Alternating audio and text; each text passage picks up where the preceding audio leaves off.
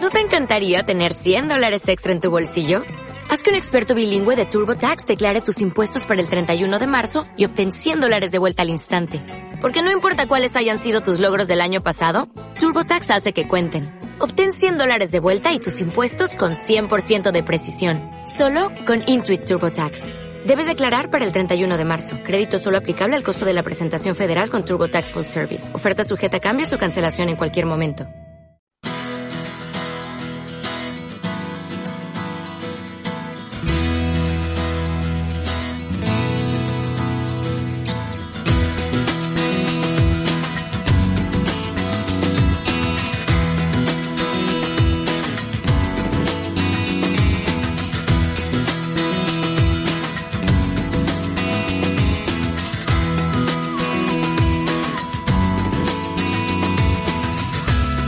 Del trabajo, After Work, con Eduardo Castillo, Capital Radio.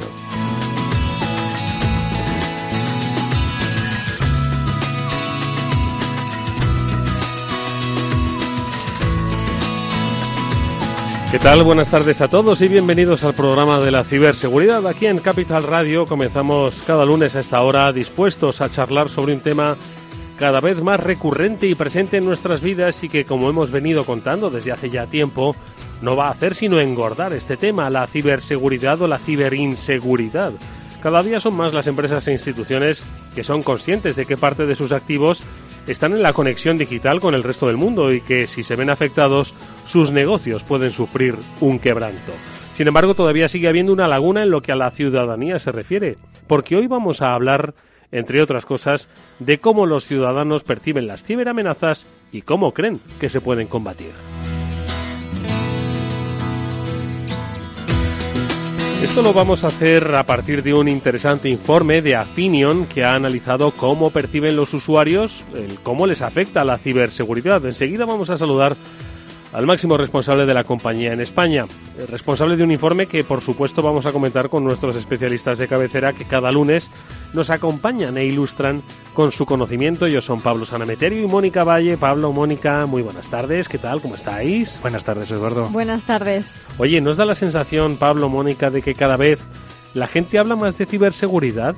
Eso por un lado, pero por otro lado, ¿no terminan un poco de de interiorizarlo como algo que les afecta. Por lo menos es lo que yo he percibido. ¿eh? Yo creo que es un tema que cada día está más, más candente, la gente le va empezando a dar un poco la importancia que tiene, pero creo que todavía no ven los impactos que tiene en su vida. Sobre todo sobre temas de privacidad, es lo que más me suelen preguntar cuando alguna vez alguien tiene algún problemilla, además, es por temas de, oye, y en redes sociales, y esto de la privacidad y mis datos, Ciberseguridad como tal creo que falta bastante. Yo creo que nosotros como estamos en este tema y nos fijamos mucho, nos damos cuenta cuando vemos algo en, algún medio de comunicación o nos lo dicen eh, por la calle, ¿no? Pero creo que todavía, ay, está ahí, pero no. Sí, nos suelen mirar un poquito como ya estáis los malpensados de siempre de la ciberseguridad, aquí retorciendo un poquito. Bueno, pues em, yo creo que sí, pero lo comentaremos, lo comentaremos, porque además del informe de Afinion vamos a hablar con los especialistas de Panda, porque esta misma semana van a celebrar su encuentro en el Panda Security Summit y vamos a hablar, entre otras cosas, del threat hunting y de, las, eh, de los aspectos, de las cosas que van a abordar los especialistas que el eh, próximo jueves se van a reunir en Madrid en lo que es el evento más grande de, de toda Europa en esta temática. Eh, y bueno, y precisamente con este escenario ¿no? que, os, que os comentamos, es por lo que le vamos a pedir, como siempre, a uno de nuestros amigos, en este caso a Mónica Valle, que a través de su comentario editorial, pues nos eh, introduzca, nos acerque más al tema que ya os hemos propuesto.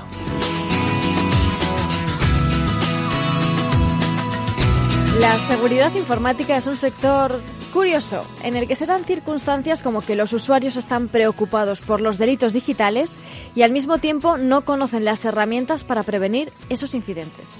Es como si te preocupase que pudiesen robar en tu casa, pero a la vez desconoces que existen cerraduras y alarmas que pueden prevenir que entren los ladrones. Algo parecido ocurre en nuestra vida digital.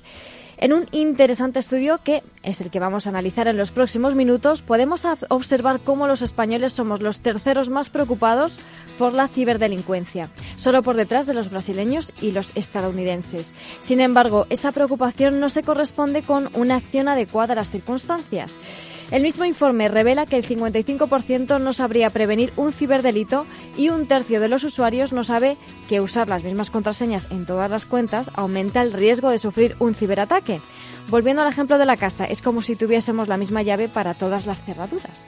Rompiendo un lanza en favor de los usuarios, eso sí, y las empresas que aún no son conscientes de estos asuntos, es cierto que hacer frente a amenazas que no podemos ver es muy complicado y es a lo que se enfrenta cada día la ciberseguridad. La lucha es contra enemigos invisibles y contra riesgos y amenazas que cambian constantemente. En el caso de las empresas, el reto es interno, el que impone su propia digitalización, cada vez más conectadas a Internet, lo que lleva implícito conectarlas a sus riesgos. Riesgos tecnológicos, legales, normativos, económicos, de imagen, de reputación, la lista es larga. Pero estos problemas de los que hablamos tanto solucionar la falta de conciencia como gestionar los riesgos tienen soluciones y pasan por un ingrediente común que es la información. La gestión de los riesgos que no podemos ver solo podremos llevarla a cabo con conocimiento. Solo así evolucionaremos desde la preocupación hasta la acción.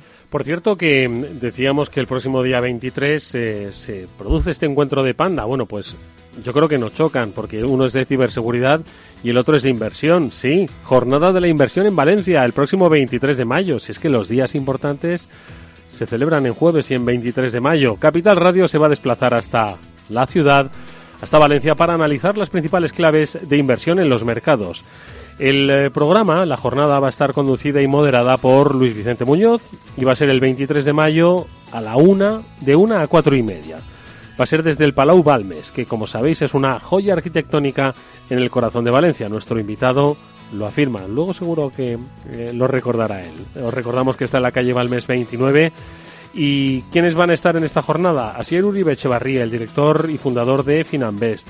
Gabriel López, el director general de Inverdif EAFI estará Mauro Lorán, el director eh, de Business Development de Aberdeen Standard Investment. También estará Manuel de la Morena, que es director de asesoramiento de Arquia Profim Banca Privada, y Josep Bayarri, que es el director de gestión de activos de Arquia Banca. Eh, habrá un vino después y un coffee, break, un coffee break al finalizar la jornada. A ver, aquí la información. Es gratuito y en el 91 283 3333 os podéis apuntar eventos arroba capitalradio.es. Repito, es gratuito 91 203 33 33. Ahí está la información. Nosotros, breve pausa y volvemos a hablar de ciberseguridad. After Work con Eduardo Castillo.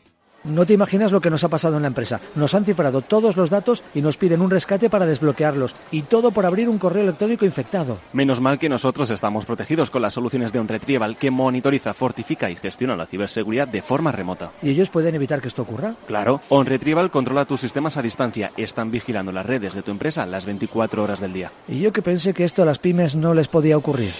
OnRetrieval, especialistas en recuperación de datos, informática forense y ciberseguridad. Llámenos al 900-900-381. Puedes transformar tu empresa quitando todos los despachos para ser más open office, poniendo puffs para pensar en la sala de reuniones y una pizarra con rotus fluor de colores, una máquina de café como la de los bares o un futbolín que aunque haga ruido crea buen ambiente. Y con eso ya lo tienes. O puedes contar con nosotros para que te ayudemos con todas las soluciones que necesitas para hacer crecer tu negocio y que todo te resulte más fácil. Telefónica Empresas, tu partner integral en la transformación digital. Infórmate en telefónicaempresas.es. El próximo 22 de mayo, Mercado Abierto emitirá un programa especial sobre la jornada Oportunidades de Inversión y Nuevas Tendencias a la Vanguardia de la Inversión, organizada por Ibercaja y con la participación de BlackRock, Robeco, Invesco e Ibercaja Gestión. Además, contaremos con un experto de Ibercaja Pensión que responderá a todas las dudas de nuestros oyentes sobre ahorro para la jubilación. Envíanos ya tus preguntas a mercadoabierto.capitalradio.es y las responderemos en directo. Escúchanos el 22 de mayo de 3 y media a seis y media de la tarde en Capital Radio. After Work con Eduardo Castillo.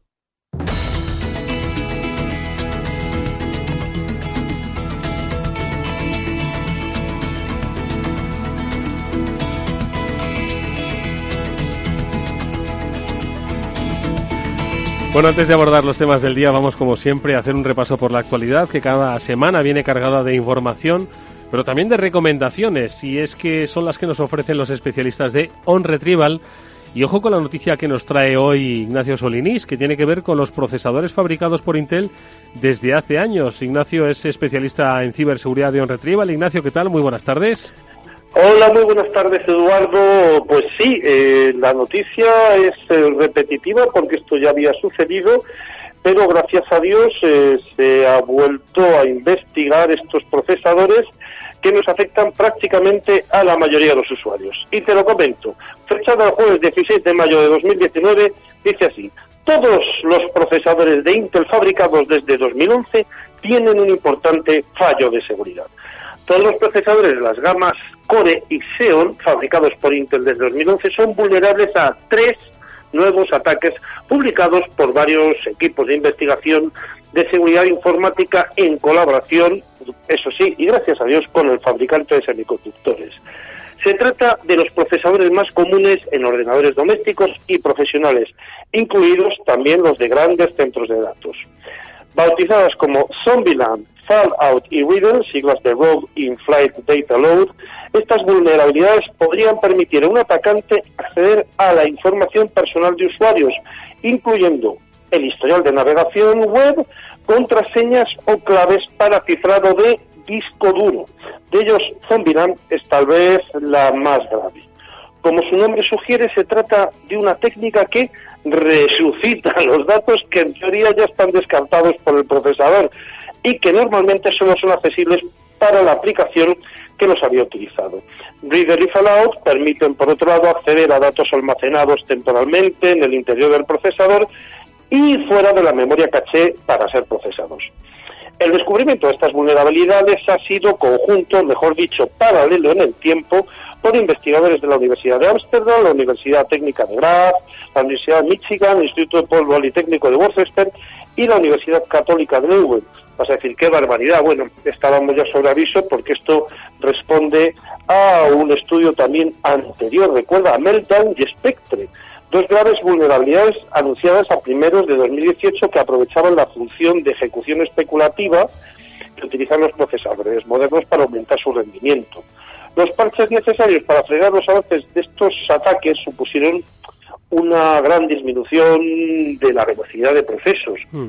Y Zombieland y el resto de vulnerabilidades asociadas anuncian también que se apoyan estas funciones especulativas, pero que atacan diferentes zonas, ¿vale? Donde se almacenan temporalmente datos eh, antes y después de ser procesados. Intel ya ha calificado, de todas maneras, el riesgo de Zombieland, Riven y Fallout como medio bajo.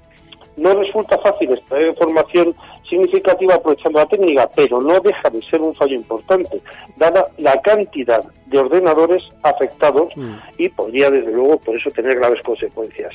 Apple, Microsoft y Google han lanzado ya parches de seguridad tras realizarse el anuncio de que pueden proteger posibles ataques. Estos parches, al igual que ocurrió con Spectre y Meltdown en 2018, pueden reducir ligeramente la velocidad de proceso. Eh, desde el laboratorio de Retrieval estimamos que entre un 3% en dispositivos de los consumidores de uso doméstico de pymes, llegando al 9% para máquinas de proceso de datos que exigen un mucho mayor rendimiento.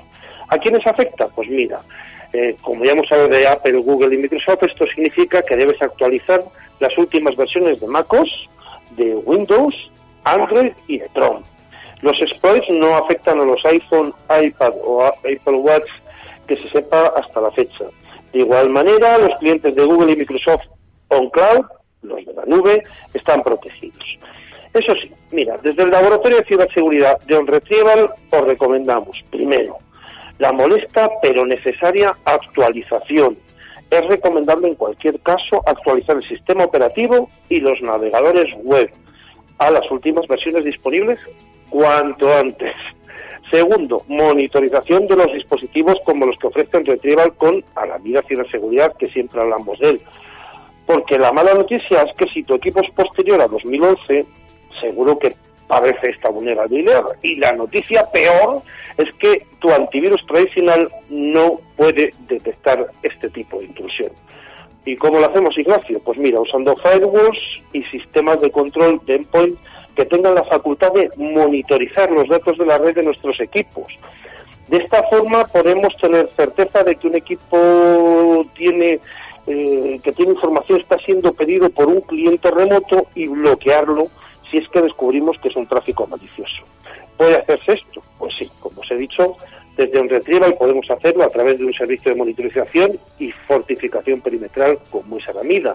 Y en fin, aunque esta ha sido la noticia de ciberseguridad, que siempre suele ser negativa, lo positivo de todo esto es que ya os hemos podido dar hoy en directo el remedio fácil, sencillo y rápido para impedir que nuestros datos sean de dominio público, por lo menos de las personas que no deseamos que lo tengan. Como siempre, muchísimas gracias por la información y, por supuesto, por la solución. Pero me quedo con una cosa que has dicho, Ignacio, que yo creo que es la que nos tiene que hacer reflexionar. La molesta pero necesaria actualización. Todavía seguimos percibiendo como molesta algo que nos protege de las eh, ciberamenazas. Eso es lo que tenemos que cambiar. Todos sabemos que al abrir y cerrar muchas veces nos piden actualización o cuando estamos en mitad de un proceso, bueno, pues debemos de ser diligentes, debemos de ser obedientes y estas actualizaciones tomarlas como una costumbre, un hábito saludable. ¿eh? Algunos dicen que ocupan memoria, que ocupan... No, no, no, no, señores. Esto es necesario, es imprescindible y cuando el fabricante nos las envía, nos envía esta petición, eh, inmediatamente podemos pensar que es algo que va a ser beneficioso y positivo para la salud de nuestro ordenador. Ignacio, si hay gente que ha esperado meses para ver Juego de Tronos la última temporada, seguro que hay gente que puede esperar dos minutos para que se descargue la actualización. Así que en eso confiamos. Ignacio, como siempre, muchísimas gracias. Un saludo. A vosotros, un abrazo. Bueno, ya sabéis que eh, desde OnRetrieval son, aparte de ser expertos en recuperación de datos y en informática forense, también lo son en soluciones de ciberseguridad. Ya estáis escuchando a Ignacio y nos ha hablado de la monitorización y la respuesta ante los incidentes. Y esto se hace, lo ha mencionado a través de la marca Aramida. Es un servicio que tiene como objetivo prevenir y avisar a los clientes, pequeñas y grandes empresas, de posibles incidentes o ataques en su red y le ofrece así la posibilidad de tomar rápidamente las medidas necesarias y evitar los desenlaces nefastos dentro de la organización. ¿Cómo contactar con OnRetrieval? 900 900 381 900 900 381 o llamándonos a nosotros también a la radio porque aquí Ignacio está todas las semanas o escribiendo un correo electrónico SAC de Servicio de Atención al Cliente, las siglas SAC arroba onretrieval.com.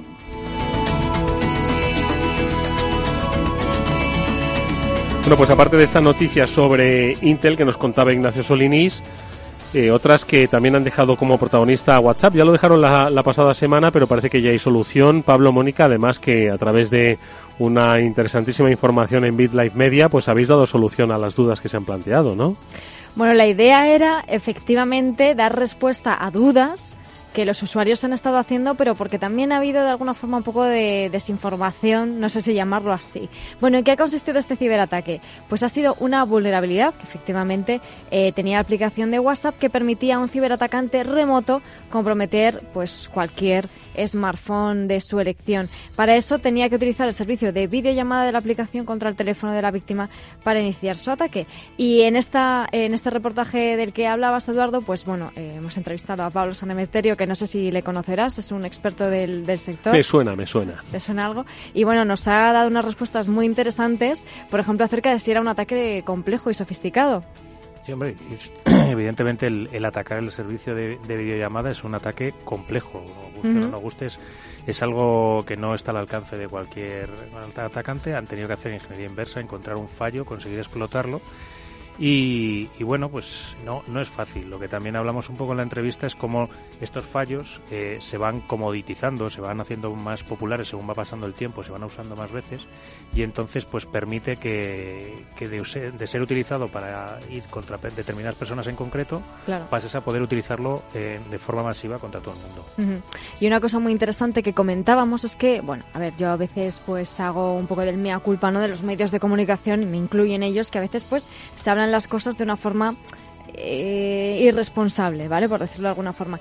Y algunos medios publicaron que, bueno, este del fallo de WhatsApp, que qué le importaba a la gente, al usuario medio, porque al fin y al cabo, ¿a quién le va a importar eh, que se metan en tu WhatsApp a cogerte información si no eres importante, ¿no? Y esto efectivamente es un error porque todos nuestros datos son importantes precisamente para eso estamos hablando de ciberseguridad, ¿no? Claro, la, confidencialidad de nuestros datos es un, es un elemento que no debemos perder nunca en y no debemos perder de vista, sobre todo porque, un poco como comentamos, eh, no tenemos nada que ocultar hasta que estamos hablando de dónde va a quedar tu hijo con los amigos o no tenemos nada que ocultar hasta que esa foto o esa conversación que tienes y que quieres que mantener en el anonimato sale a la luz. Oye, pues eh, luego comentaremos si nos da tiempo para finalizar el programa alguna que otra noticia vinculada al mundo del motor y la ciberseguridad, pero es que eh, quería dedicar si acaso un par de minutos para que nuestros oyentes, aquellos usuarios de Huawei eh, o de otros sistemas operativos eh, o de otra marca de, smartphones, pudiesen entender un poco qué es lo que ha ocurrido hoy, eh, especialmente porque al final nosotros estamos hablando de tecnología y del mundo digital y de las vulnerabilidades ¿no? que se producen en torno a esto. Y por tanto no debemos dejar pasar esta noticia que, como decimos, es la que está marcando la, la información en este terreno económico y tecnológica de la jornada. Y para eso le pedimos ayuda a un amigo del programa y especialista en estos temas que es David Gómez, eh, David Gómez Bolaños que le habéis escuchado en alguna ocasión y le leéis seguro en Móvil Zona o en ADSL Zone y que mm, estamos deseando David buenas tardes que nos aclares un poco qué es lo que ha pasado y qué es lo que va a pasar porque hay ahora mismo muchos usuarios de Huawei que no saben qué es lo que va a pasar con su móvil, muchos usuarios que igual se iban a cambiar de móvil mañana y que su decisión de compra entonces se va a ver modificada. ¿Qué tal? Buenas tardes, cuéntanos qué ha pasado. Hola, buenas tardes, Eduardo. Pues, hombre, para aclarar un poco a la gente y que tenga un poco la idea de lo que ha pasado, realmente han pasado dos cosas. La semana pasada Donald Trump lo primero que hizo fue una orden ministerial en la que, digamos, prohibía la venta de Huawei en Estados Unidos, como ha hecho con otras marcas chinas. Y eh, lo que ha pasado este fin de semana y por lo que se ha disparado todo el tema con Huawei, con Google y todo, es porque se ha metido a, Huawei en una lista en el Departamento de Comercio de Estados Unidos en la que eh, lo que hace es que obliga, por así decirlo, a las empresas americanas a cortar todas las relaciones comerciales de hardware o de, de ser proveedor o de comprarles eh, producto, tanto de hardware como de software. Ahí es donde ha entrado eh, la noticia que salía esta mañana, bueno, sería las últimas horas de Reuters en las que se ha dicho pues que Google es la primera que ha cortado relaciones con, con Huawei. Mm. ¿Eso qué significa? Que cortan relaciones en cuanto a que Google, al fin y al cabo, lo que hacía era licenciar el software de los teléfonos de Huawei, el Android, a, a Huawei. Entonces, eh, de momento todavía tiene que confirmarse eso, porque realmente no hay una confirmación 100% de Google, pero parece ser que es mm, prácticamente confirmado. Y no se me preguntas que qué le va a pasar a la gente con sus teléfonos mm. ahora mismo. Ahora mismo, con el teléfono que llevan en el bolsillo, hoy, al corto plazo, nada. A medio plazo, eh, el problema de que Huawei no tenga el respaldo, el soporte, la licencia de Google, es que eh, está en, está mm, puede complicarse el tema de la actualización de ese teléfono a nuevas versiones de, de Android y el acceso en el futuro a lo que son los Google Play Services, que es bueno, el Gmail, Google Maps, YouTube, todo lo que son las aplicaciones de Google. Y, y ahora mismo también eso es para los que, digamos, los teléfonos que están ahora en el mercado. Todo el teléfono que salga después, que salga de ahora en adelante, si esto se mantiene, tendría que salir con un sistema operativo diferente que no tiene por qué no ser Android, porque Android tiene una versión eh, de software libre que podría coger Huawei y crear su propia versión, lo que pasa, claro, una versión sin soporte de Google, sin sus servicios, pues una versión un poco complicada para, para competir en el mercado ahora mismo. O sea que es básicamente, bueno, pues un, factor de guerra comercial absoluto y claro, ¿no? El veto a, un, a, un, a una marca, básicamente, ¿no? Y con, con consecuencias que no sé si eh, va a tener respuestas, David. Este, ¿Se va a esperar en este sentido algún, porque al final eh, Apple se diseña en San Francisco, como dicen algunos de sus, de sus modelos, pero se, se unen sus partes en, en, otro país, ¿no? Eh, no sé si esto va a tener una contrapartida, ¿cómo lo veis los expertos? Pues, hombre, podemos ver que ya hubo un ejemplo con ZTE hace un tiempo, que pasó exactamente lo mismo. Lo que pasa es que ZTE no tiene un nombre en el mercado de móviles, sí en el de redes, que es la otra gran eh, problemática que hay en este problema con Huawei, lo que es el mercado de redes, de telecomunicaciones, del 5G. Y, y ahora mismo, como respuesta de China, pues es lo que también estamos esperando, porque el, lo que se suele decir, el, el dragón dormido seguro que está esperando su respuesta. ¿Cuál puede ser? Por ejemplo, que haga lo mismo y que, por ejemplo, prohíba a Foxconn, que es la gran fábrica tecnológica mundial de muchas marcas, entre ellas Apple, y le diga, no puedes tener relaciones comerciales con una empresa norteamericana. Entonces, Apple se quedaría sin su fábrica, sin su proveedor y sin, y sin nada de eso.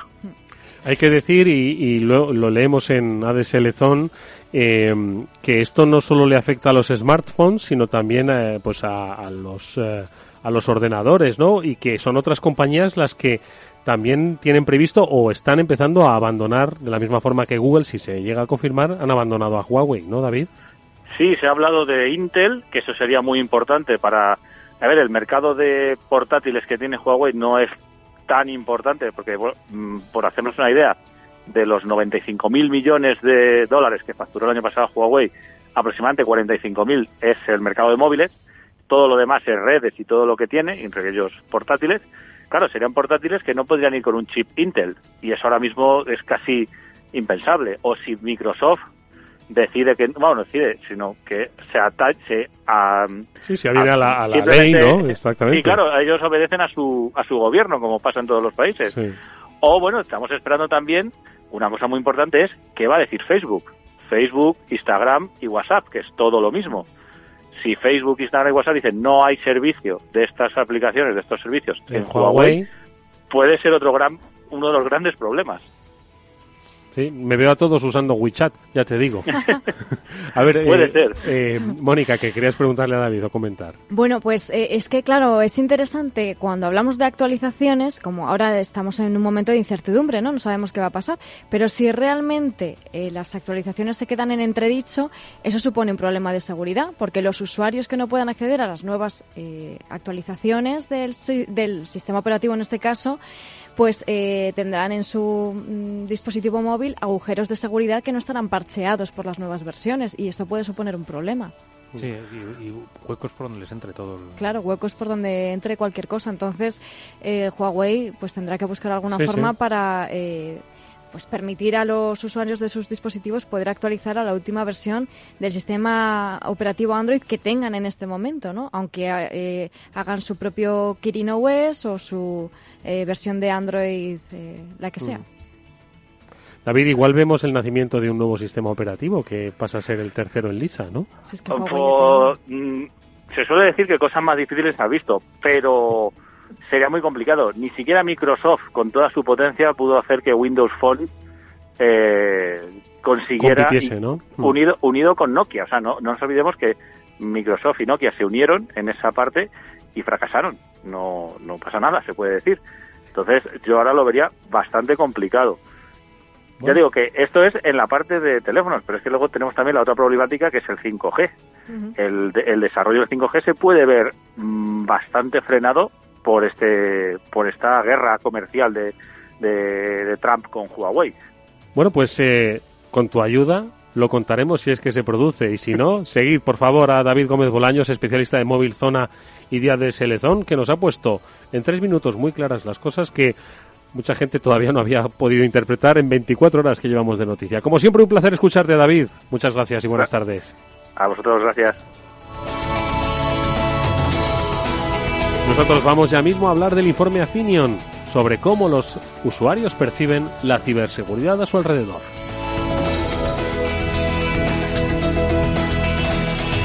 After Work con Eduardo Castillo.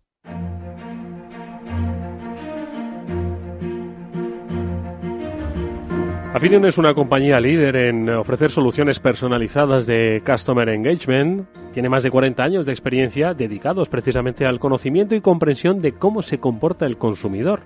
Y esto le permite, entre otras cosas, colaborar con sus clientes para desarrollar propuestas y experiencias que sean relevantes para la vida cotidiana de los consumidores. Precisamente estos consumidores han sido los que han estado en su foco consumidores de telecomunicaciones, finanzas, retail, turismo, asegurador, pero estos consumidores a todos ellos les une una cosa, su vida digital y los riesgos que se enfrentan, que enfrentan, como cada lunes comentamos aquí.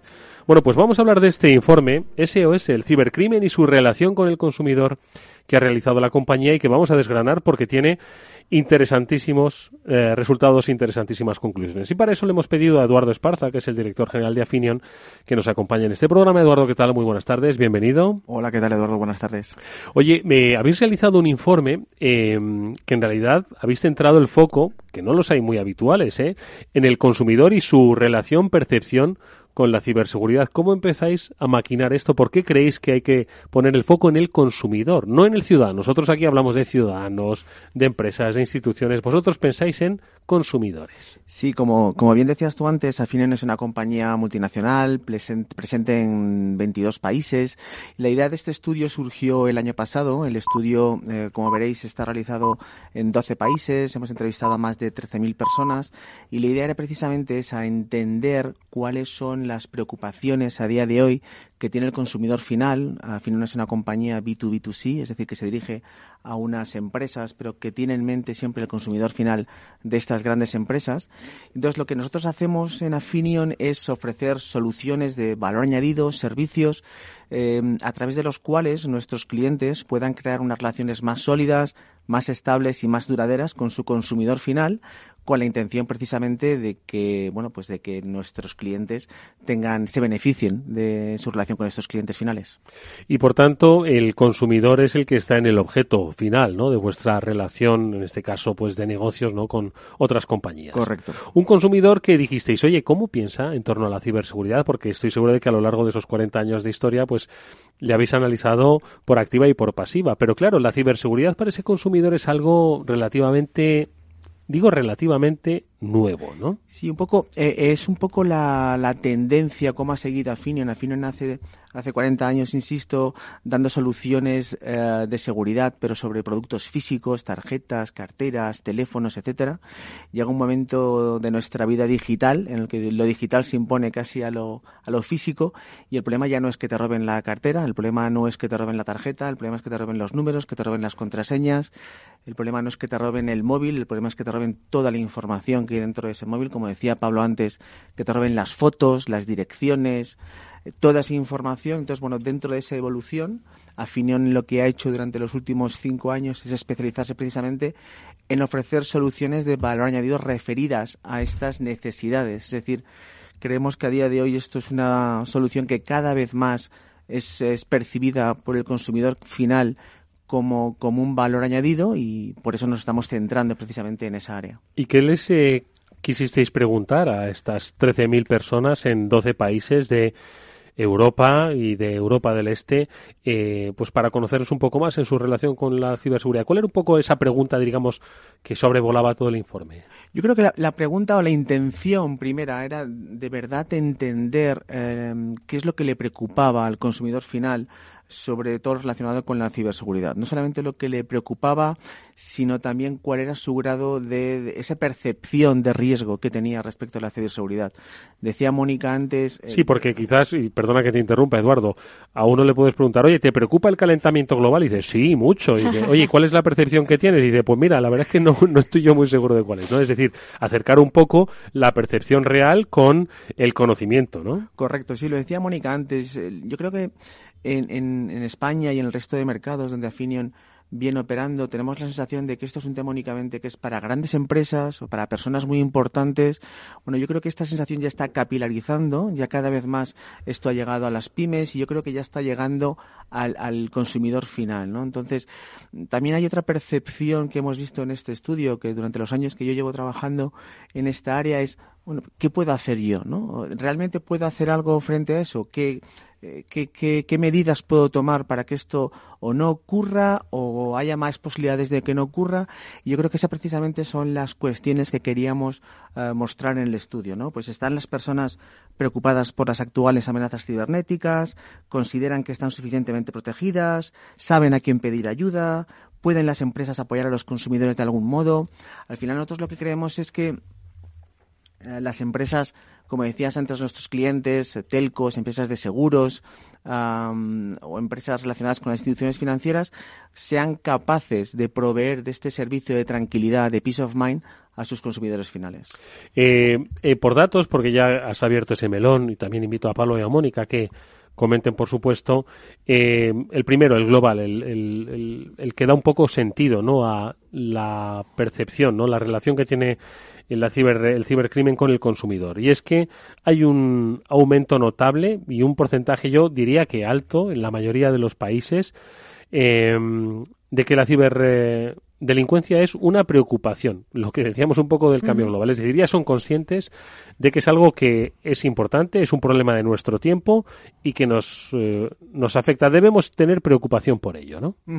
Sí, efectivamente, pero no solamente debemos tener preocupación, sino lo importante es cómo se tangibiliza esa preocupación. Es decir, realmente, como decías antes, yo soy consciente que me pueden hackear, pero eh, ¿me estoy conectando a una red segura o no me estoy conectando a una red segura?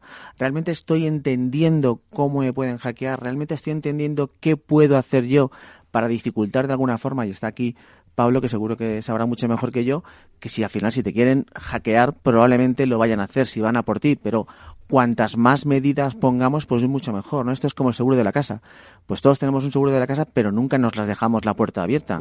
Es decir, somos capaces de poner esos filtros, esos cercos a nuestra vida digital, entendiendo también que, que, cada vez estamos pasando más tiempo en nuestra vida digital. Eh, los últimos estudios decían que el consumidor medio pasa tres horas al día Ah, conectado digitalmente, lo cual quiere decir que no entrevistaron a mis hijos, porque esto se pasan seis.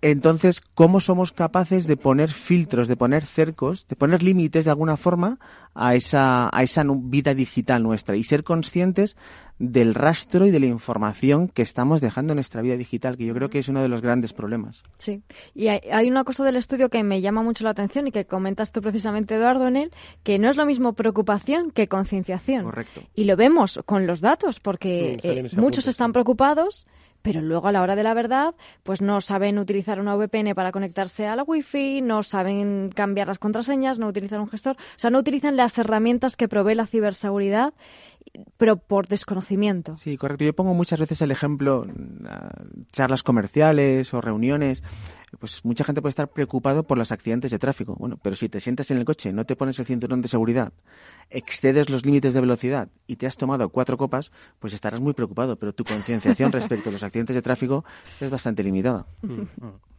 No, a mí me ha gustado también la, la parte del, de los países en los cuales habían sido víctimas de un fraude de identidad, que es uno de los, creo yo, de los de una suplantación de identidad, que es uno de los grandes problemas quizás que no no somos quizás tan conscientes en los países latinos que quizás en los anglosajones sí son más conscientes. Lo vemos porque en Estados Unidos, en Brasil y Turquía sí que destacaba más quizás esa concienciación y en los latinos un poco menos. ¿A qué crees que se puede deber esta pues, diferencia? Eh, sinceramente, en nosotros mm, yo te puedo hablar de, del escenario del mundo afinion, podemos decir, ¿no? Eh, como te decía, nosotros estamos presentes en todos los países europeos, en Estados Unidos, en Brasil, también en Turquía y en Sudáfrica.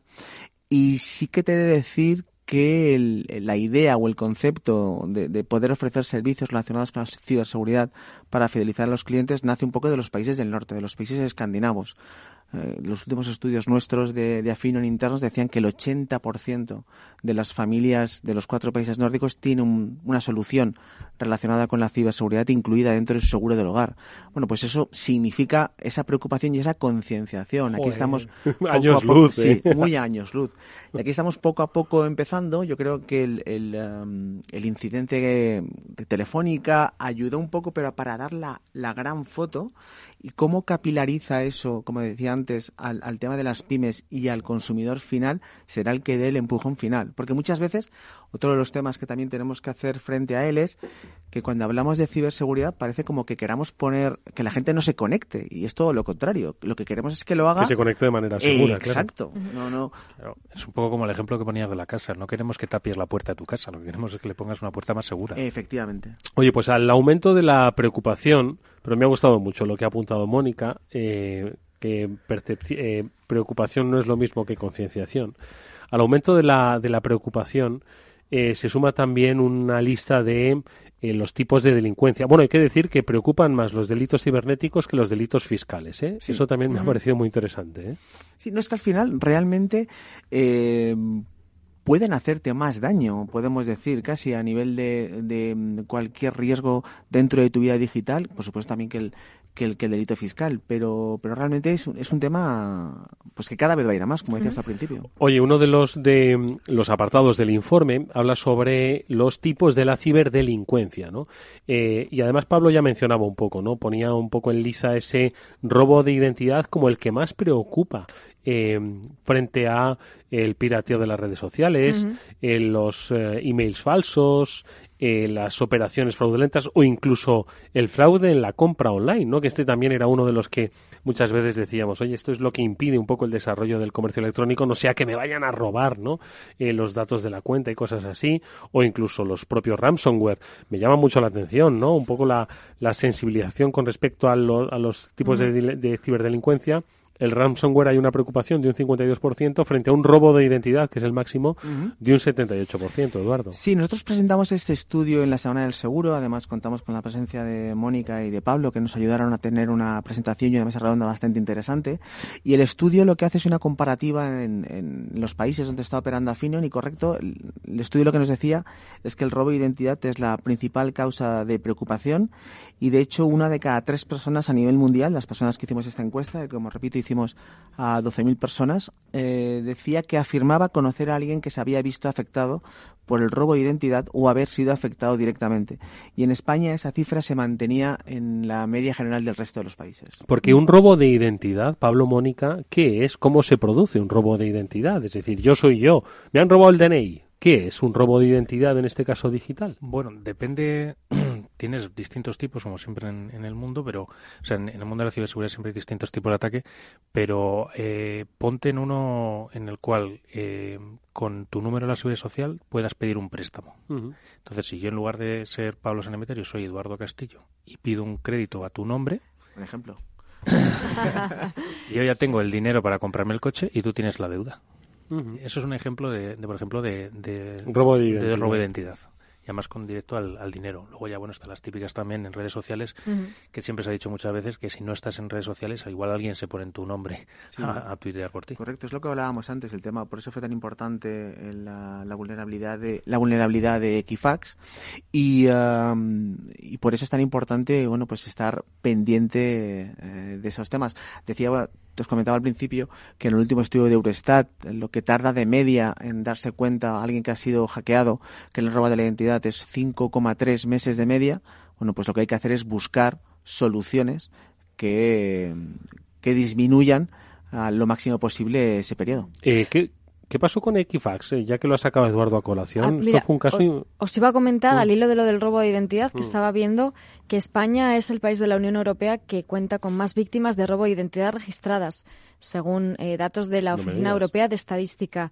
Esto, bueno, es de, 2018 y el 7% de los internatados españoles han sido víctima de este delito en, eh, durante los 12 eh, meses de 2018, en comparación con la media comunitaria, que es del 4%. Mm. Y como bien decía Pablo, pues robo o usurpación de identidad que pueden ser realmente pues delitos muy graves y que pueden conllevar consecuencias muy graves para los usuarios. Oye, el tema de Equifax, que yo os preguntaba, ¿qué, cuál, cuál fue el caso? Bueno, Equifax fue una, una brecha de seguridad que acabó con, con la publicación de, de datos personales de, de, la gente, que incluía también pues datos de calidad crediticia, eh, número de la seguridad social y bueno, pues los típicos de dirección, nombre, apellidos, etcétera, etcétera. Entonces, bueno, pues tenía principalmente pues esos dos datos sensibles, el, el de la, el número de la seguridad social, que en el mundo anglosajón, pues Sí, como decías, ¿no? Puedes pedir un préstamo incluso. Puedes pedir un préstamo con, con ese y luego aparte la calidad crediticia, que es un dato también bastante sensible. Sí, en los países anglosajones el tema de la calidad crediticia es, es muy importante. En el caso de Equifax, por cierto, afectó a 143 millones de, de personas, que fue por, por, eso precisamente fue tan, tan sonado, ¿no? Oye, Eduardo, en el informe que habéis eh, dividido, digamos, en, en tres grandes áreas, ¿no? Un poco la percepción que tiene ese ciberdelincuente, ¿no? Sobre, perdón, el, consumidor sobre la ciberdelincuencia. La percepción que tiene el ciberdelincuente. por estadística que compra, que, que compre todos los días, ¿no? Luego hay un, un apartado, ¿no? En el que eh, lo habéis titulado La incertidumbre crea preocupación, en el que mm, dicen ser conscientes que, que sí, que les preocupa la ciberseguridad, pero que no saben eh, cómo protegerse y que no tienen confianza en estar protegidos. Esto es muy, también muy significativo, ¿no? Sí, correcto. Em, el estudio lo que nos dice es que hay cuatro factores fundamentales que han contribuido a que la a que la preocupación aumente. El tema del 70% tiene la percepción de que los delitos relacionados con la ciberdelincuencia están aumentando, debido también al incremento de la cobertura en los medios de comunicación también que está ayudando mucho. Um, temas empresas como la de como la de Pablo de Eleven Path eh, ha ayudado mucho a, tener esa percepción en los medios de comunicación, ¿no? Tener un líder de opinión. Sí, la visibilidad. Exacto, la visibilidad de, ciertos personajes.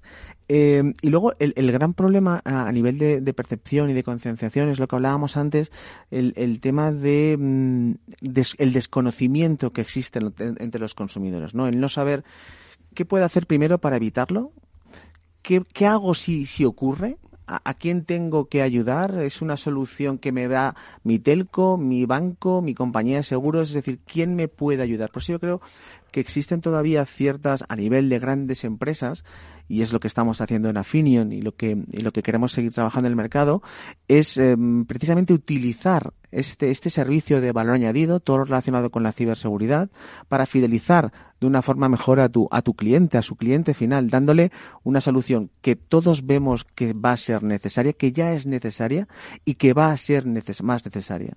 Ya no solamente a nivel de, oye, ha ocurrido, te voy a ayudar, sino, oye, utiliza estos métodos que estoy poniendo a tu disposición para que no ocurra. Vamos a, entre los dos, intentar disminuir esa, esa situación posible. Claro, eh, comentaba Eduardo un aspecto mm, muy interesante, ¿no? Y es el de el usuario eh, sabe a quién tiene que, vamos a entrecomillarlo, pedirle que le proteja, es decir, a su proveedor de tecnología del dispositivo, a su proveedor de datos, a su operadora de telefonía, al sitio en el que compra, pues a, través de su móvil o a través de su ordenador, pues qué sé yo, la, fruta del día o mm, un triciclo para su hijo, ¿a quién le tiene que pedir? Claro, eso es lo que desconocen, ¿no? Es que es, eh, a día de hoy todavía, pues bueno, volvemos un poco a lo de siempre. La tecnología tiene pocos años de vida. Entonces, en estos pocos años de vida, pues todavía la gente no sabe muy bien a quién le tiene que, pedir cuentas si al final le estafa un usuario de una plataforma de compra-venta o si esa ha sido la, la pasarela bancaria, si ha sido el seguro. Mm. Y que luego también tiene que el consumidor también tiene que asumir su responsabilidad, que yo creo que es muy importante. Volvemos al ejemplo, si me permitís, del conductor, ¿no? Oye, pues sí, yo te puedo eh, ayudar a explicarte que el cinturón de seguridad es importante, que tienes que respetar los límites de velocidad, te puedo decir que la ciberseguridad es clave, ten cuidado donde te conectas, pero tú llegas al aeropuerto, te metes en la primera wifi free que veas, pues, pues se ha ido al garete todo lo que todo lo que hemos hecho, ¿no? Hmm. Estoy de acuerdo. Sí, todos los servicios que usamos deben proveer seguridad y yo creo que los usuarios cada vez más tienen que exigir que esos servicios y esas aplicaciones y esas cosas del internet de las cosas que seguiremos usando tengan incorporada la seguridad, pero aparte, por supuesto, estoy de acuerdo con Eduardo que nosotros tenemos que ser conscientes de ello y aplicar otra capa más de seguridad, porque al fin y al cabo esto va eh, de, poner, ir poniendo capas, capas, capas para que al final sea más difícil penetrarlas. Sí, por eso creo, yo, nosotros creemos en Afinion que esas empresas proveedores de confianza, como hablábamos antes, grandes compañías, tienen una gran capacidad de formación a la hora de realmente de educar al cliente para, para, para para prevenir al máximo estos riesgos digitales ante los que nos enfrentamos. Bueno, viene el Internet de las cosas, vienen más puertas en Internet, vienen más posibles eh, vulnerabilidades, con lo cual esto no es un, algo que se va a quedar aquí. Mm. Oye, pues permitidme que hagamos una pequeñísima pausa y enseguida seguimos hablando de este interesantísimo informe SOS, el cibercrimen y su relación con el consumidor. Ya hemos visto que está preocupado por la ciberseguridad. Ya hemos visto que le preocupa pero no sabe cómo defenderse. ¿A quién le puede pedir ayuda? Ahora nos lo comenta nuestro invitado. After Work con Eduardo Castillo. ¿Quieres invertir en tus fondos de siempre y pagar muchas menos comisiones? Hazte socio de Zona Value Club, el club de inversores que devuelve comisiones. La cosa es simple, te haces socio y empiezas a ahorrar sin cambiar de cartera de fondos. Así de fácil, así de rentable y ahora sin cuota de socios el primer año. Infórmate en zonavalue.club y lleva tus finanzas al siguiente nivel. Amaneces antes que el sol y conviertes la tierra en frutos. Y creas la lluvia. Y superas plagas y tormentas. Y peleas contra viento, granizo. Y cada día empiezas de nuevo. Eres de una naturaleza especial. Por eso hay un seguro especial para ti. Agroseguro, más que un seguro. Finanbest. Lo dicen nuestros clientes lo que me gusta de ellos, que me analizaron el perfil, qué perfil era. Yo estaba acostumbrada un poquito a la inversión en banca, la inversión era absolutamente impersonal, te ofrecían pues por criterios prácticamente básicamente comerciales y no analizando cuál era lo que yo quería. Y eso, por ejemplo, a mí me gustó mucho, el análisis de perfil. Tú mismo eres quien te declaras y quien te incorporas en una categoría. Definimos tu perfil de inversión de acuerdo con tus objetivos para ofrecerte la mejor inversión para ti. Finambes.com. Fácil, transparente y rentable.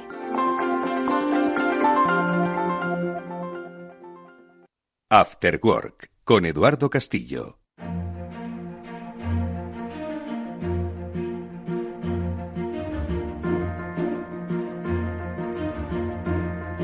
Estamos eh, hablando con Eduardo Esparza, director general de Afinion, sobre este informe eh, que habla de mm, eh, percepción del cibercrimen por parte de los consumidores. Decíamos efectivamente que gracias a no solo obviamente programas como este, portales como el de eh, Mónica, que llevan bastantes años ya informando sobre la ciberseguridad.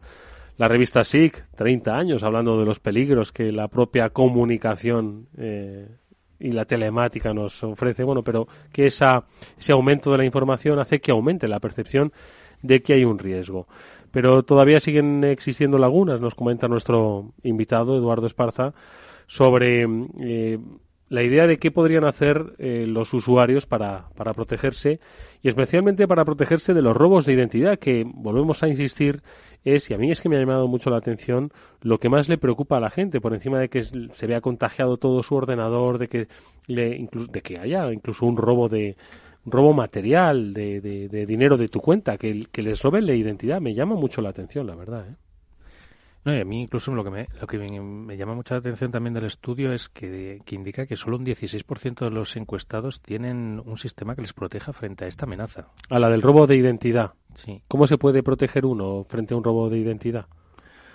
Nosotros en Afinion eh, realmente estamos aportando soluciones en el mercado que lo que hacen es, eh, el cliente lo que tiene que hacer es eh, incluir aquellos datos que la máquina o que la herramienta rastree, de tal forma que la propia herramienta te va rastreando pues tus datos de email, tus datos de cuenta bancaria, aquellos datos que tú quieras que la, que la herramienta en sí te rastree y te va lanzando avisos eh, si tu información puede haber sido, puede estar siendo hackeada o, o, no. De esa forma lo que conseguimos es precisamente lo que comentábamos antes, reducir ese periodo de tiempo en el que los cinco meses efectivamente y todo el daño que te pueden hacer durante esos cinco meses. ¿Cuándo uno podría hacer eso? ¿Recordáis cuando estuvimos, cuando se produjo un gran robo de, de cuentas de correo electrónico, que aquí mencionamos que había una página que decía, oye, a ver si tu cuenta ha sido robada o no. ¿no? ¿Cuándo uno debe eh, utilizar esta herramienta de la que nos hablaba Eduardo? Pues cuando... Yo creo que en general la debería utilizar siempre. O sea, en el fondo es un poco... Eh, Sí, porque muchas veces nunca sabes si te han hackeado. Sí, correcto. Ya te digo, ¿qué voy a decir yo? Eh, la debería utilizar siempre a nivel del consumidor final, pero nosotros lo que hacemos en Afin es ir un paso más allá. Es que lo que estamos proponiendo a estas grandes compañías proveedoras de confianza, insisto, como son aseguradoras, instituciones financieras o telcos, es ofrecer este servicio porque además de ayudar a su consumidor final y de darle una, insisto, una solución de valor añadido que realmente él va a valorar, le vas a generar un vínculo, un vínculo emocional que va a ir más allá de, la, de estar allí cuando, para solucionarle un problema.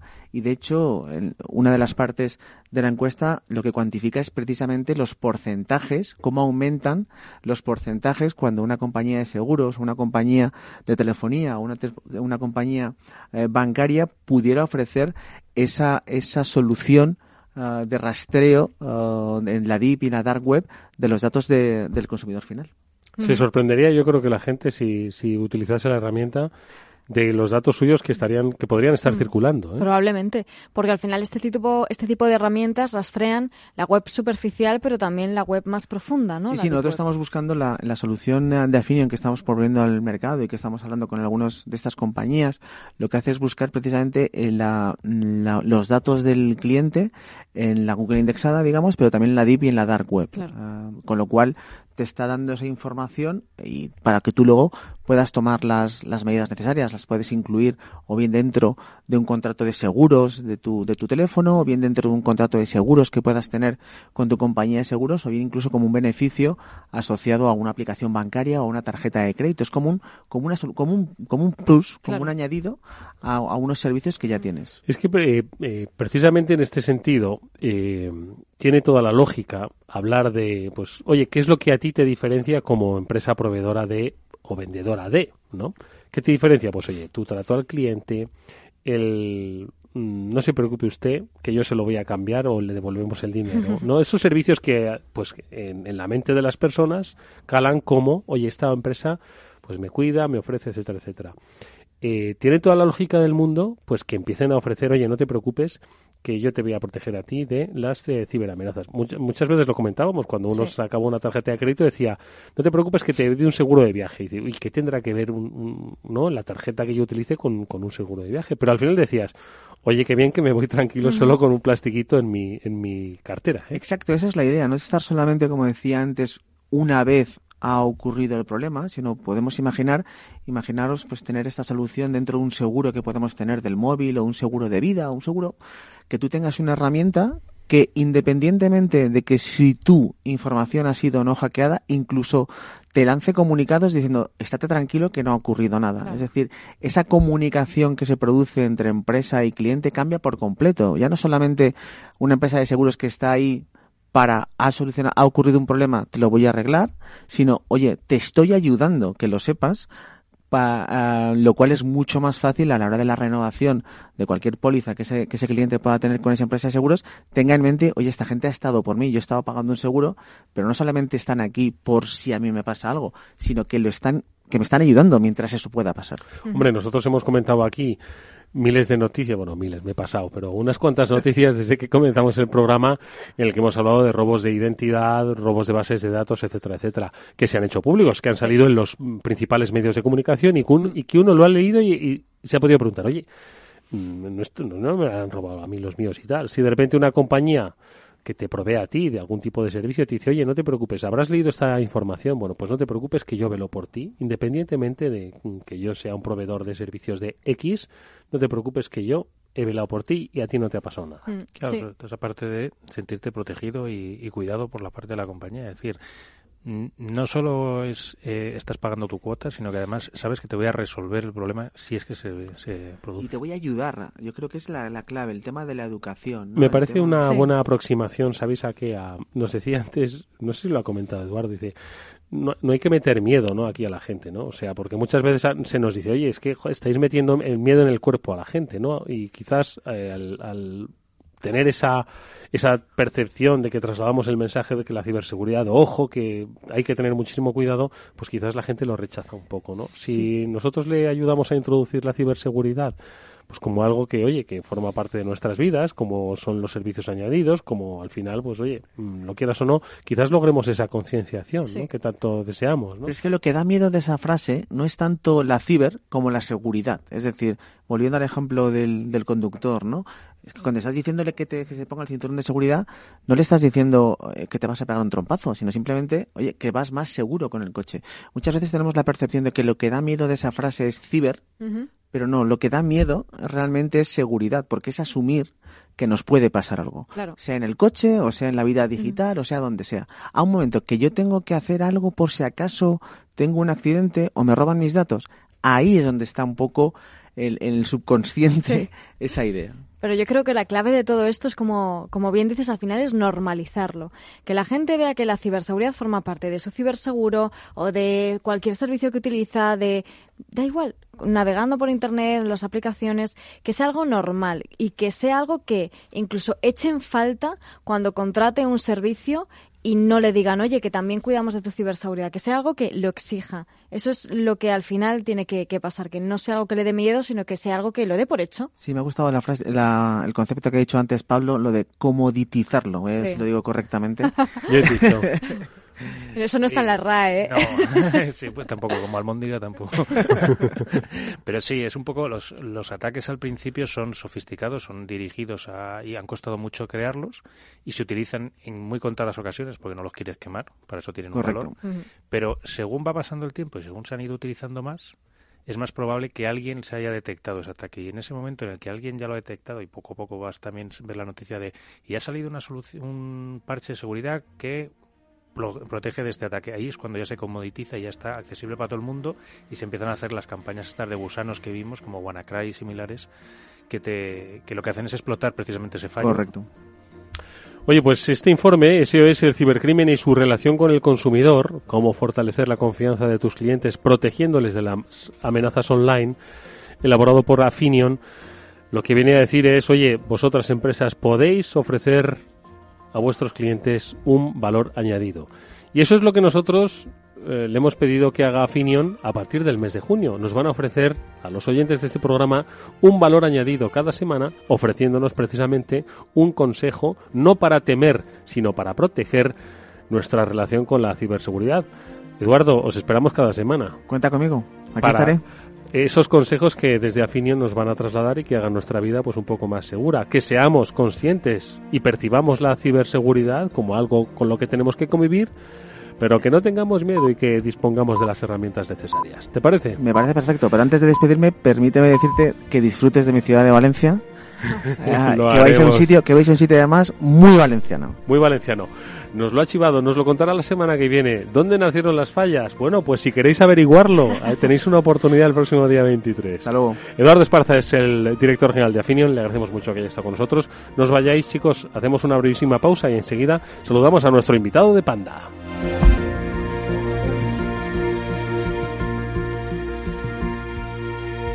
After Work con Eduardo Castillo. Tranquilidad es el sonido del mar. Tranquilidad es invertir al tiempo que ahorras, diversificas y proteges tu inversión. Tranquilidad es invertir en oro con Degusa. Infórmate en el 9119 82900. Degusa Oro es tranquilidad. ¿Hace trading en divisas? Acceda con CMC Markets a más de 330 CFDs sobre pares de divisas. Incluyendo CFDs sobre criptomonedas, Bitcoin Cash, Litecoin y Ripple. Opere con las plataformas y las apps de trading de CMC Markets. Ahora MT4 también disponible. CMC Markets, su mejor opción. El 80% de las cuentas de inversores minoristas pierden dinero en la comercialización con CFDs con este proveedor. Debe considerar si comprende el funcionamiento de los CFDs y si puede permitirse asumir un riesgo elevado de perder su dinero.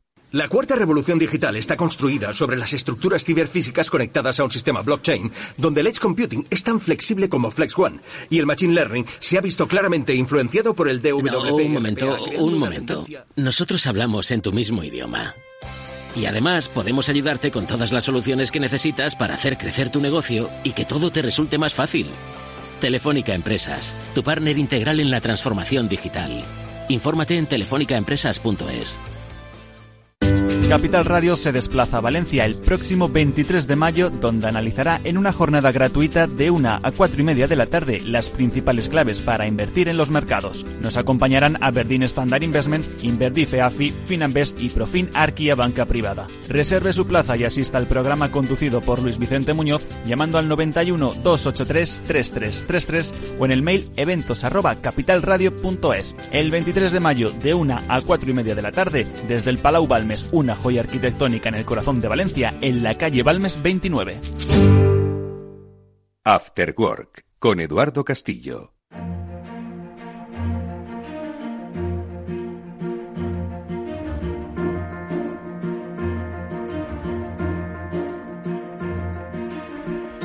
Decíamos que una cosa no es incompatible a la otra, porque una son inversión y finanzas y la otra es ciberseguridad, pero coinciden en fecha. El día 23, escuchábamos a José Antonio González recordar que en Valencia está el Día de la Inversión en Capital Radio, pero también el día 23 en Madrid nos encontramos con una importante cita y es que, como hemos comentado al principio, Panda pues reúne en este encuentro de ciberseguridad de los más grandes de Europa a, pues yo creo que a la florinata del, del sector para hablar de tendencias, hablar de amenazas, hablar de evolución investigación e innovación. Le vamos a preguntar un poco que nos adelante algunos contenidos a nuestro invitado, si os parece, que es eh, Ángel Luis eh, Suz Hortás, que es consultor preventa y especialista en las soluciones de Panda. Ángel Luis, ¿qué tal? Buenas tardes, bienvenido. Hola, buenas tardes. ¿Todo preparado para el día 23 o no? Sí, está todo preparado.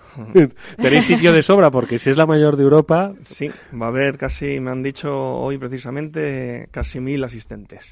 ¿Mil asistentes? Sí, es que este evento, pues, eh, bueno, se organiza bajo el lema de European Cyber Security Hub, como bien has dicho, con una clara vocación internacional y es el segundo año consecutivo que organiza Panda su Es el Panda Security Summit, ¿no? El Panda Security Summit. Y es un evento, pues, diseñado para profesionales de la tecnología y que aborda precisamente las técnicas, en este caso, de threat hunting, que hablaremos de, de esta técnica que es muy interesante. O sea, eh, Ángel Luis, ¿el threat hunting es un poco lo que va a marcar este summit? Sí, sobre todo en la segunda parte del evento. En la primera parte ¿Qué va a haber en la primera? hablarán un poquito los, eh, los las grandes eh, figuras de la, de la empresa. Los jefes de la empresa. Eso es. en el coloquio de bienvenida a las 10 de la mañana y luego a partir de ahí pues hay una visión de Garner de, de Pete Soart eh, luego habrá un coffee break. Eh, a la una de la tarde eh, va a hablar Curro Márquez y Jesús Ponce de Telefónica, dando una visión de una gran compañía y de mm. su cibersoc.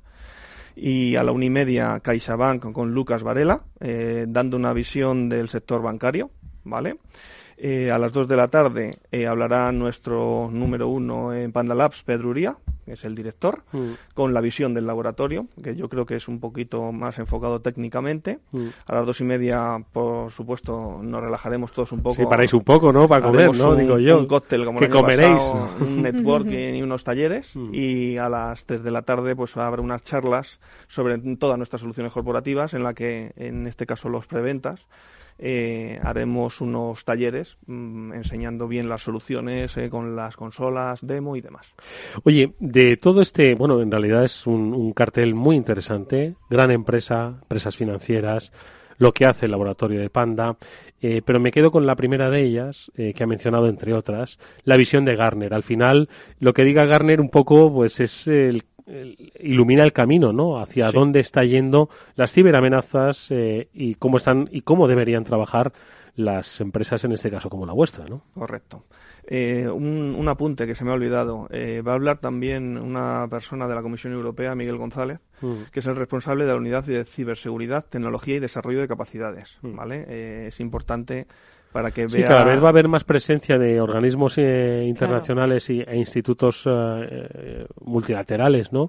Porque forma parte, como siempre hemos dicho, hemos apuntado, eh, que la ciberseguridad es una de las grandes preocupaciones de, nuestro tiempo. Pero habladme un poco de, Garner, no de lo que va a decir, entiendo que eso habrá que ir el día 23, pero suele, como digo, pues poner un poquito el foco en las amenazas, ¿no? Sí. En este caso, pues eh, la visión de Garner como analista independiente que es, pues va a reflexionar sobre esas últimas tendencias mundiales de ciberseguridad y analizar el panorama actual en relación con las estrategias de seguridad de los gobiernos eh, de la Unión Europea. ¿Por dónde creéis que va a ir Garner, Ángel Luis?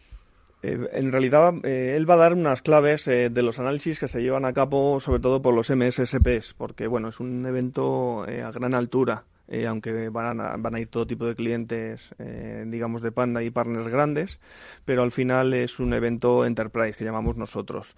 Eh, va a ir un poquito enfocado a las tecnologías de monitorización, ¿vale? Como los SIEM y los análisis de comportamiento. Entonces, es, va a ser súper interesante porque ya sabéis que, como tú bien has dicho antes, este, esta entidad es la que dice y nos puntúa a todos al final de, de, su, de su informe y si estás puntuado en visionario, eres visionario, y si no lo estás, no eres visionario.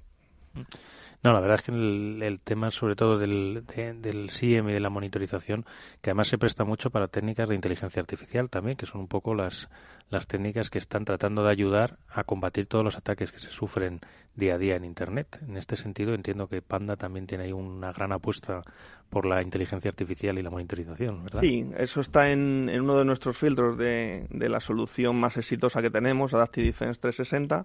Está en el tercer filtro eh, y unido a esas tecnologías que has comentado tú, pues también tenemos las fórmulas de Machine Learning y, la verdad es que nos está dando muchísimo, eh, muchísimo éxito dentro de tanto a nivel español como a nivel europeo. Oye, el threat hunting es uno de los conceptos que decíamos al principio, es el que también va a marcar pues esas charlas, esos puntos de encuentro, ese networking.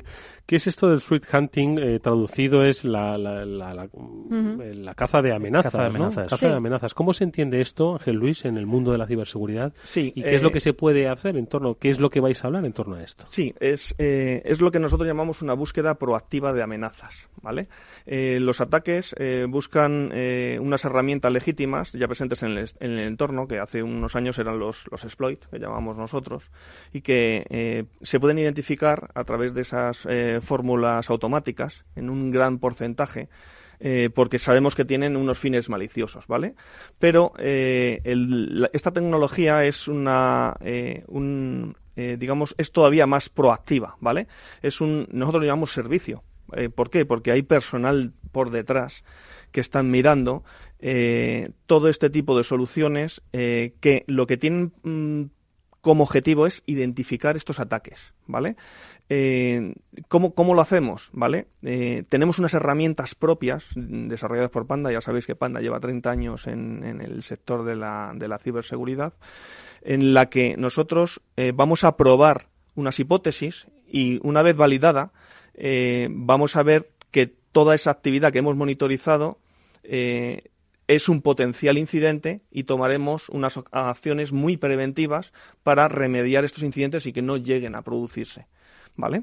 Entonces es, es un poco el, el, todavía ser un poco más proactivos que la solución que os he dicho antes, Adaptive Defense 360, porque al final yo en esa solución voy a que yo levanto un, proceso, monitorizo ese binario en la nube, en las fórmulas de Machine Learning casi en un 99,98% clasifico si es bueno o malo automáticamente, pero se me queda un agujerito en el que yo eh, tiene que haber una persona detrás ahí y que sepa que si, eh, por poneros un ejemplo claro, si hay un cuchillo encima de la cocina, eh, bueno, pues eh, de momento no me da ninguna evidencia de que eso puede ser malo. Pero si a ese cuchillo le coge una persona y mm, se lo lleva de la, eh, de la cocina y lo lleva a una habitación donde hay otra persona, eso puede ser una evidencia de que puede haber un ataque y entonces es donde mi servicio actúa proactivamente y lo pararía. O sea que estamos hablando de, oye, ojo que tu compañía o tu empresa se está hablando demasiado de ella en los sitios ocultos o podría ser ahora mismo objeto de un ataque por esto, esto, esto y lo otro. Correcto. Eso es. Es muy interesante porque la seguridad, como hemos dicho muchas veces, no es un producto, sino que es un proceso continuo, ¿no?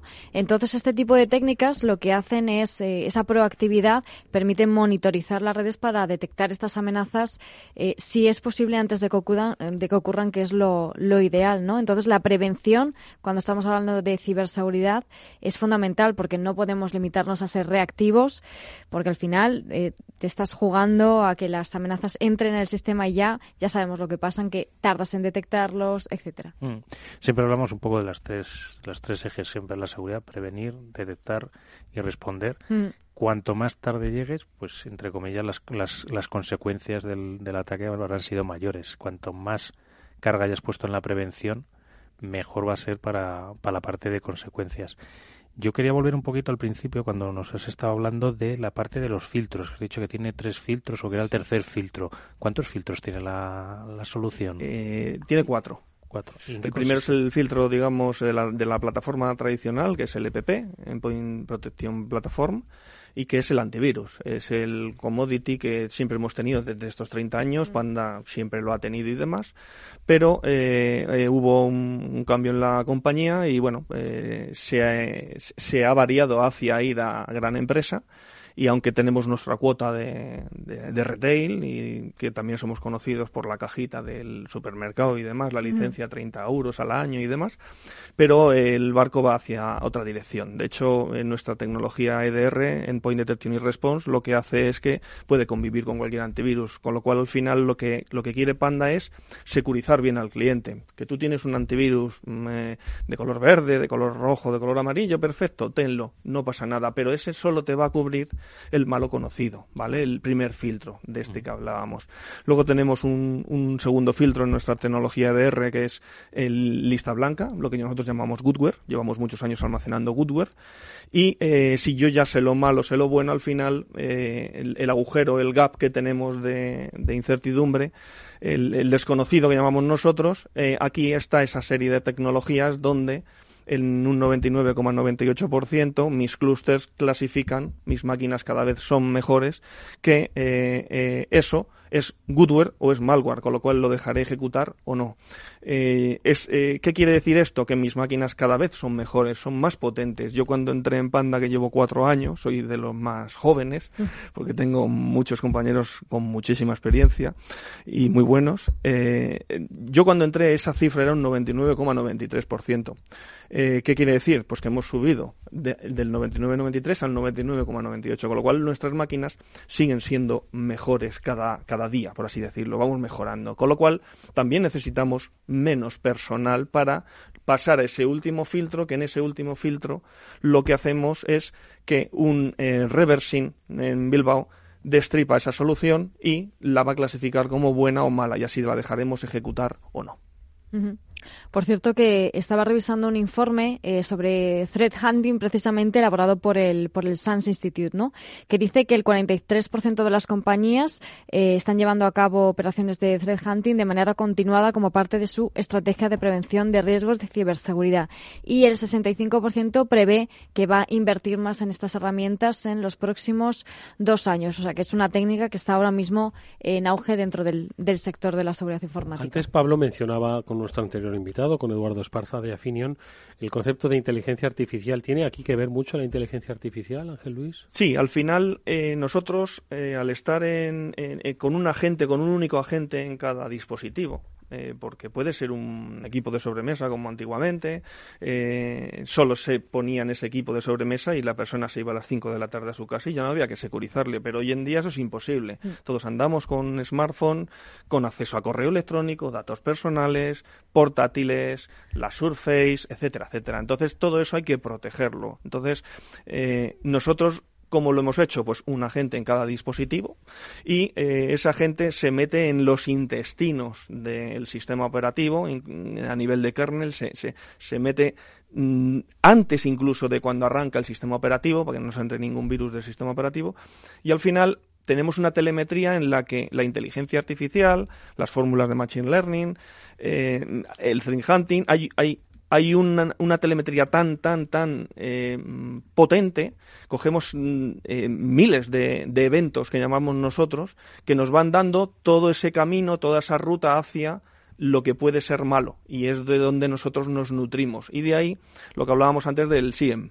Eh, la persona, cliente, que quiere correlar estos datos con su perímetro, porque la seguridad también, eh, yo hablo siempre del endpoint, que es el eslabón más, más débil, pero hay un perímetro por encima que también hay que tenerlo. Mm, eh, la buena seguridad es, como yo digo, unas capas de cebolla que cuantas más capas tengas, pues más seguro vas a estar.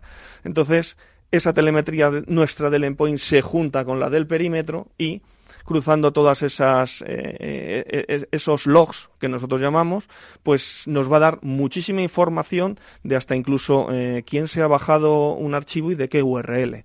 Con lo cual, todas esas tecnologías nos van a dar toda esa potencia de, de datos. La verdad es que además con, con, tal y como va evolucionando, sobre todo el cifrado del tráfico, la verdad es que el punto de el endpoint, digamos, se está convirtiendo un poco otra vez en el punto central para, la, para el análisis y, la detección de amenazas, precisamente por esa parte de cifrado de las comunicaciones, en las cuales ya pues cada vez cifrados punto a punto, que ya no se rompen tan, tan sencillamente, te lo están poniendo, poniendo difícil. Eh, ¿Hacia dónde crees que evolucionará la seguridad en los próximos años? ¿O Panda, hacia dónde ve Panda el, que va a evolucionar la seguridad en los próximos años? Mm, la evolución es, eh, la, eh, es el tree hunting porque mm, lo que es la plataforma tradicional hace lo que hace, no tiene más. Los EDR, que ahora eh, nosotros fuimos pioneros en su día de tener un Endpoint Detection y Response, ahora ya casi todos los fabricantes lo tienen y el, futuro es el tree hunting, porque es todavía más preventivo. Mm, al final, eh, es un poco la, mezcla de todo. Si yo al usuario, digamos por reglas de Active Directory, le bloqueo cosas, pues eh, también, también es buena seguridad. ¿Por qué? Porque cuanto más le deje al usuario hacer cosas, más me la puede liar, como dicen los técnicos IT. Entonces, es un poco un, compendio de todo, pero indudablemente el, futuro es free hunting, no, no hay más. Y, respecto a amenazas, por ejemplo, internas dentro de la propia compañía, como por ejemplo un insider o alguien que intente robar información, eh, ¿también se aplicarían estas técnicas? O sea, ¿también funcionaría el threat hunting? Sí, eh, eh, se, van a aplicar porque se van a ver, se van a detectar comportamientos anómalos, ¿vale? Y luego además también, por ejemplo, nosotros tenemos una herramienta que se llama Data Control en la que eh, yo tengo unos, eh, unos parámetros en mi nube y cuando veo que un dato personal se está haciendo cualquier cosa con él, eh, lo voy a poner en un registro, ¿vale? Va a subir un log a una plataforma de visualización. Entonces, si yo sé que en, un entorno de mil equipos 400 personas han tocado hoy un dato personal, puede ser un DNI, una, una tarjeta de crédito, una cuenta corriente, yo le digo en esa plataforma que lo han copiado, que lo han pegado. También digo en, uno, en otra eh, columna que se lo han llevado en un removible o que lo han podido sacar por un Google Drive. Todo este tipo de amenazas, aunque sea un insider, le, tengo, tengo un informe forense, tengo un log, con lo cual le puedo, eh, digamos, coger. Todo queda registrado. Correcto, eso es. Sí, se trata de eh, hacer sospechoso prácticamente, no digo todo, pero sí, pues aumentar esa, esa lista de mm, aspectos infrecuentes ¿no? que se producen en el seno de las organizaciones, ¿no? en ordenadores en red, etcétera, etcétera. ¿no? Eso es, correcto. Al final, eh, lo, que, lo que queremos es tener seguridad a la empresa y que no haya ninguna eh, exfoliación de mis datos personales. porque una persona va a un servidor, una unidad mapeada, coge un archivo que contiene todas las direcciones de mis clientes, se lo copia en el PC, modifica un campo, lo vuelve a dejar en ese eh, repositorio, en esa unidad mapeada, y él ha hecho bien su trabajo, pero se ha quedado con una copia dentro. Entonces, mi sistema va a coger que ese equipo tiene eso ahí dentro. ¿Por qué? Porque nosotros miramos los, eh, lo que llamamos nosotros eh, archivos desestructurados, que no están metidos dentro de una base de datos donde hay que logarse, donde queda un log de un registro de que una persona ha entrado cierta hora, cierto, en cierto momento. Y ahí es donde eh, nosotros ponemos ese, ese, foco. Yo quiero saber si ahí tengo una persona filtrando datos hacia el exterior, ¿vale? Puede haber sido incluso inconscientemente, es decir, he estado trabajando, me lo he dejado la, la copia en el ordenador, igual te puede ayudar para cumplimiento de GDPR y otras pues legislaciones para mm, decir, oye, antes de que este equipo se vaya sin tomar las medidas o estar conscientes de que estos datos se van a escapar involuntariamente, no tiene por qué ser un trabajo del centro. Correcto, eso es. Bueno, pues eh, ahí está la mm, oportunidad que tenéis de conocer más de la mano de especialistas, los mejores especialistas eh, en ciberseguridad, el próximo día 23 en ese Panda Security Summit que va a tener lugar en Madrid y que pues eh, nuestro invitado nos ha querido adelantar y que te pedimos, Ángel Luis, nos digas las coordenadas por si todavía hay tiempo para ir o entiendo que, bueno, ya son mil los apuntados, no sé si va a haber más de mil plazas allí. Sí, eh, bueno, es el 23 de mayo, Teatro Coliseum de Madrid en todo el centro y así luego cuando se salga a las 5 de la tarde pues uno se da un paseíto por la Plaza Mayor y se toma un... un algo comentando lo que ha escuchado. Un vadillo de calamares que está muy rico. Y bueno, eh, eh, invitamos a, todo, a toda empresa que quiera ir. La verdad es que el evento del año pasado fue un gran éxito eh, y estuvimos muy bien, muy a gusto todos. sabéis que somos una empresa bastante agradable y, y los partners mm, a nosotros nos dicen que somos una empresa que damos eh, oportunidades a los jóvenes, a los jóvenes eh, ingenieros que salen de la carrera y hay muchos espanda por ahí, porque oye, luego cada uno coge su camino, pero la verdad es que eh, se agradece que te digan eso cuando vas a visitas, que yo, por suerte, eh, visito bastantes clientes. oye, yo soy un expanda, tal, hay comunidad, ¿no? Eso es. y la verdad es que invito a todo el mundo a que se ponga en contacto con nosotros y le invitaremos muy gustosamente. Oye, Ángel Luis, una última pregunta. Dime. ¿Cuánto ha cambiado el mundo desde el pasado Panda Security Summit al de dentro de tres días? Pues eh, ha cambiado, mm, nosotros lo llamamos un poquito por los ataques.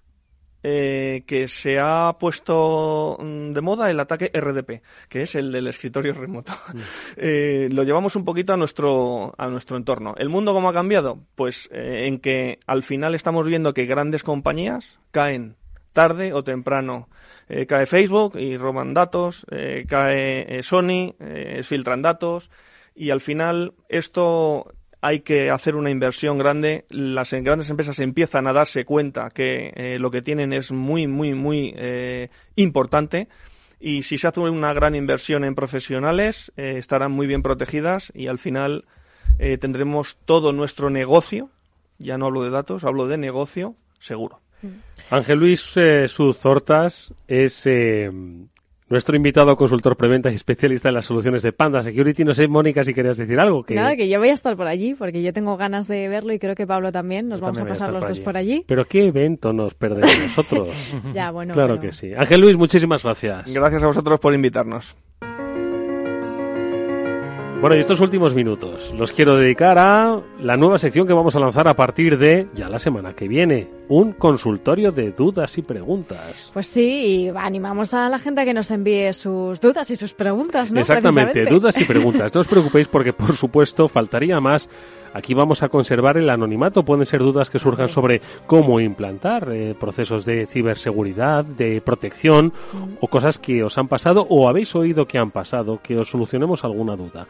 Bueno, pues eh, dos vías de comunicación, nuestro correo electrónico afterwork@capitalradio.es, uh afterwork@capitalradio.es o también eh, si queréis dejarnos un mensaje de voz a través de WhatsApp, tenemos un número de teléfono que es el 687 05 0600 687 050600. Por supuesto que las procesaremos, las analizaremos, consultaremos, por supuesto que Mónica y Pablo son expertos, pero si alguna va mucho más allá de, obviamente, nuestras eh, capacidades y conocimientos, ya sabéis que este programa cuenta con una red de amigos, colaboradores eh, y especialistas a los que poder consultar dichas dudas, Pablo. Totalmente. Tenemos una red de, amigos y compañeros que nos han visitado y que nos visitarán en el futuro, que nos, nos ayudarán a, arrojar luz.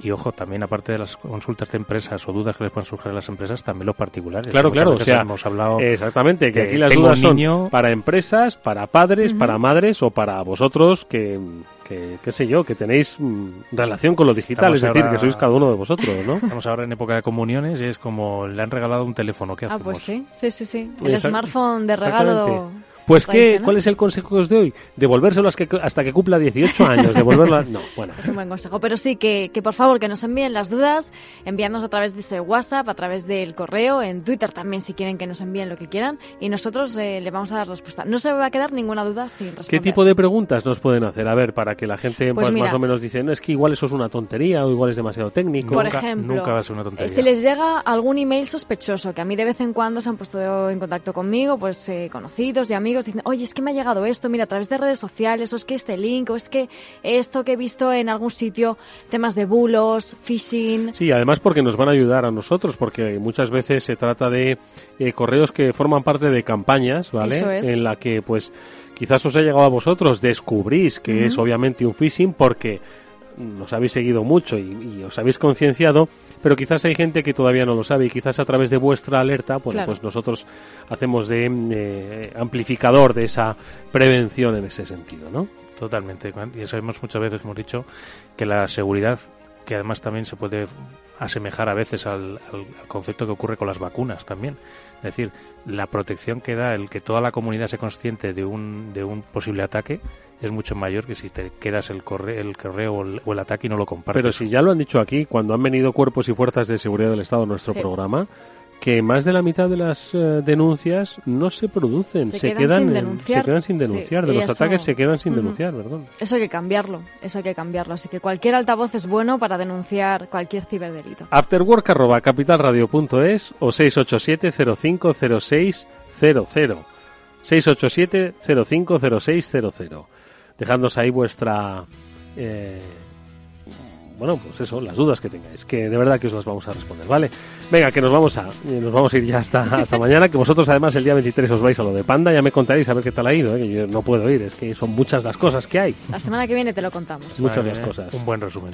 Vamos a Meterio, Mónica Valle, como siempre, muchísimas gracias. A ti. Eh, Siempre nada, a ti, Que eso, que nos vemos. Y mañana, amigos, eh, volvemos a la hora de siempre en el Afterword de Capital Radio, 18.30. Estaremos con nuestros amigos de la economía que nos ayudarán a interpretar qué es lo que pasa en la vida, en el mundo y muchas cosas más. Gracias, amigos. Alberto Coca gestionó técnicamente el programa. Adiós.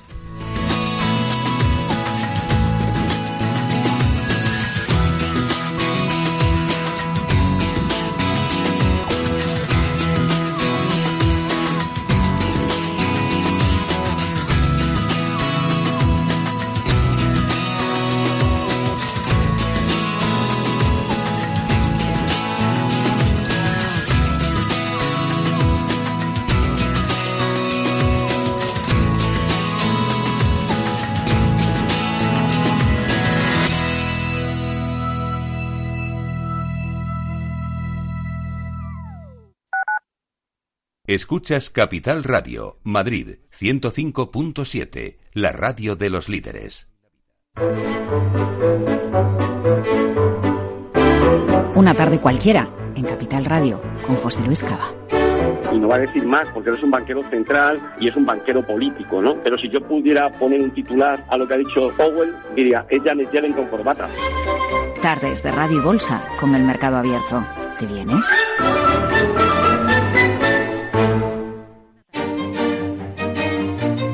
Valor Salud. Tiempo de salud. Su actualidad, sus personas, sus empresas. Todos los viernes a las 10 de la mañana en Capital Radio, con Francisco García Cabello. Capital Radio, la genuina radio económica.